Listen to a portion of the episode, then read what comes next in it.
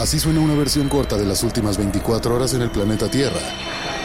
La conversación del mundo, aquí, en el Brief, con arroba el Che Arturo.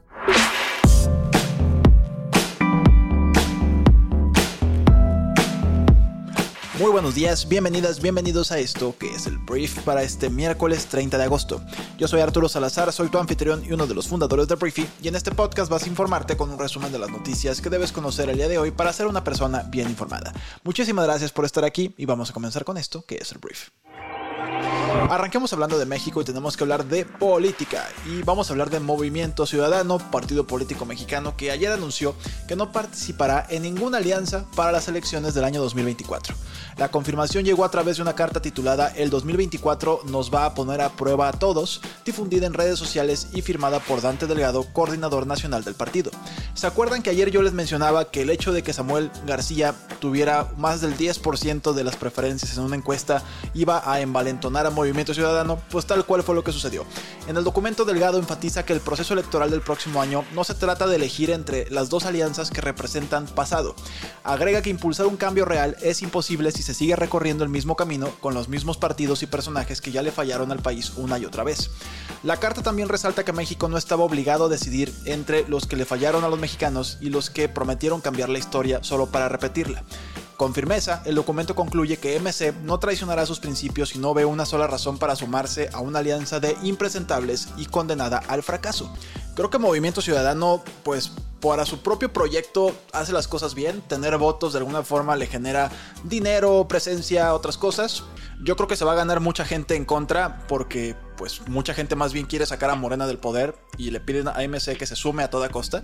Ellos deciden que no, que la única vía son ellos pero ¿cuántos de ellos quedan cuando un Enrique Alfaro, que dirige MC en Jalisco, se distanció hace algunas semanas del movimiento precisamente porque no ven viable que MC vaya solo a las elecciones del año 2024? Y me parece que también le falta autocrítica a Movimiento Ciudadano porque ellos hablan del PRI, PAN, y de Morena como si Jalisco fuera Dinamarca y Nuevo León fuera Suecia.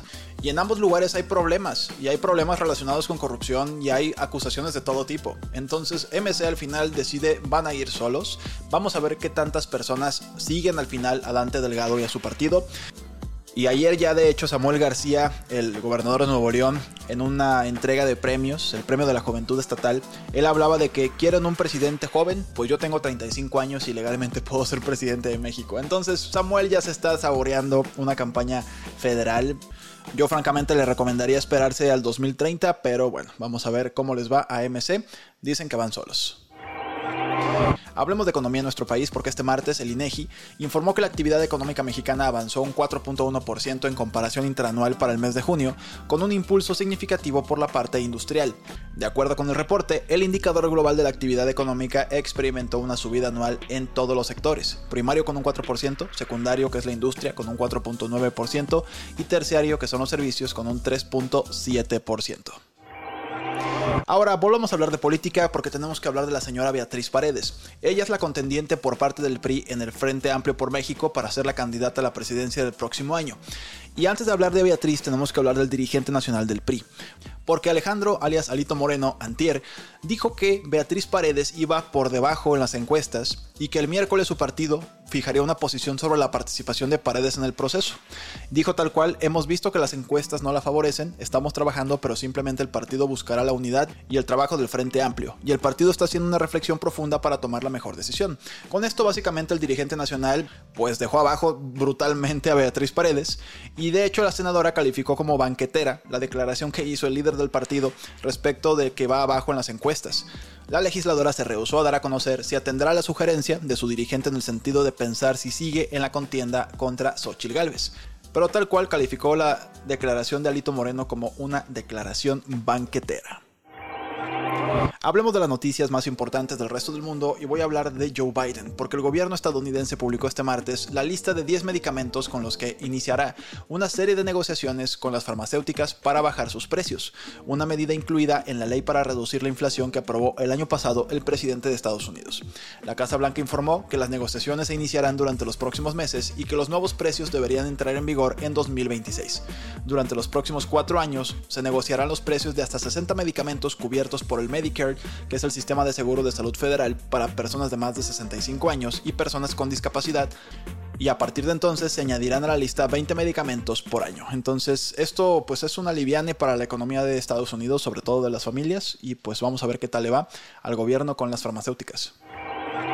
Hablemos del señor Yevgeny Prigozhin, jefe de Wagner, que bueno, hace unos cuantos días falleció en un accidente, vamos a poner ahí entrecomillado, eh, en el que su avión se cayó después de haber organizado un motín en contra del gobierno de Vladimir Putin y al final se rajaron con el motín. Ahí estaba pues medio moviéndose el señor Prigozhin y de repente se cae su avión. Entonces bueno.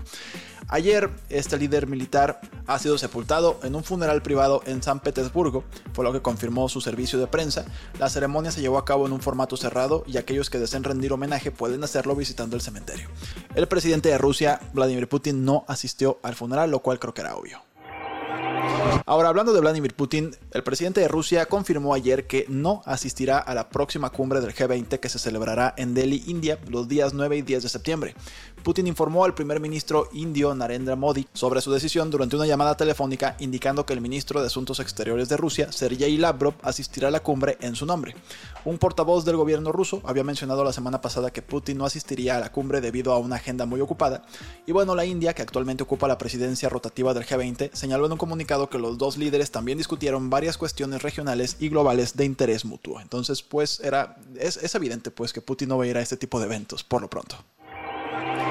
Hablemos de Apple, porque la compañía ayer ya encendió toda la expectativa de sus seguidores al anunciar un evento titulado Wanderlust, programado para el 12 de septiembre a las 13 horas, o sea, a la 1 de la tarde, tiempo del centro de México. El evento se transmitirá desde la sede de la compañía en Cupertino, California, y lo podrás ver en YouTube y diferentes otras plataformas. Ahora, ¿qué se va a publicar? Se supone que viene un nuevo iPhone, en este caso ya es el 15, pero lo único interesante que yo veo en este iPhone, además de una mejor cámara y lo que ya sabemos, es que podría haber una implementación del USB-C como método de carga y ya no el Lightning, el cable habitual que tienen los iPhones. Y también se espera que el nuevo teléfono tenga biseles más delgados en comparación con modelos anteriores. Apple también planea presentar su Apple Watch número 9, el Serie 9, aunque los detalles aún son escasos. Pero se viene el próximo 12 de septiembre todo esto al mercado. Hablemos del Vaticano que ayer negó que los comentarios hechos por el Papa Francisco tuvieran la intención de glorificar al imperialismo ruso.